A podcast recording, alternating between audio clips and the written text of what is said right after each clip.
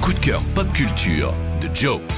Aujourd'hui, coup de cœur sur un comic book complètement barré. Vous allez voir, le concept, à mon avis, il a été inventé par le mec qui a aussi eu l'idée de mettre des rondelles d'ananas sur des pizzas. Non, je déconne, mais on n'est pas loin. La Justice League, vous connaissez Superman, Batman, Wonder Woman, The Flash, tout ça, tout ça. Bon, eh bien, laissez-moi vous présenter la Jurassic League. La Jurassic League, c'est la Justice League qui rencontre la préhistoire.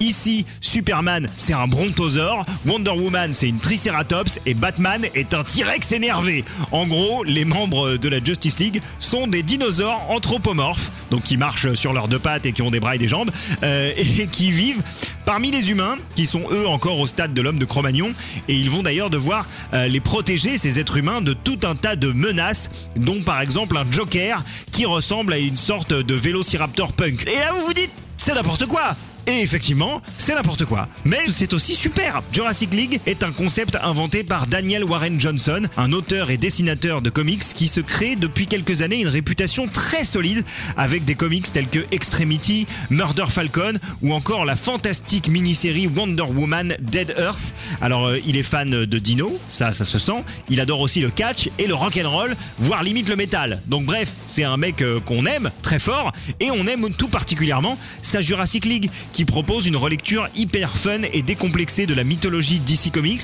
la rend accessible à tous et particulièrement au jeune public. Parce que bon, trouvez-moi un gamin entre 8 et 12 ans qui a pas envie de lire une BD dont les héros s'appellent Badzor, Wonder Dawn et euh, Superzor, à mon avis, ça, ça n'existe pas. Alors ok, la Jurassic League, c'est un peu comme la pizza ananas. Ça n'a aucun sens, ça ne sublime pas du tout le produit de base, c'est un peu bourrin, mais ça fait vraiment bien le taf. C'est rythmé, visuellement c'est très dynamique, c'est coloré avec un aspect cartoon qui convient très bien à l'univers. C'est dispo en intégralité chez Urban Comics. Si t'aimes les dinosaures et les super-héros, c'est du cousu humain dans de la peau de reptile.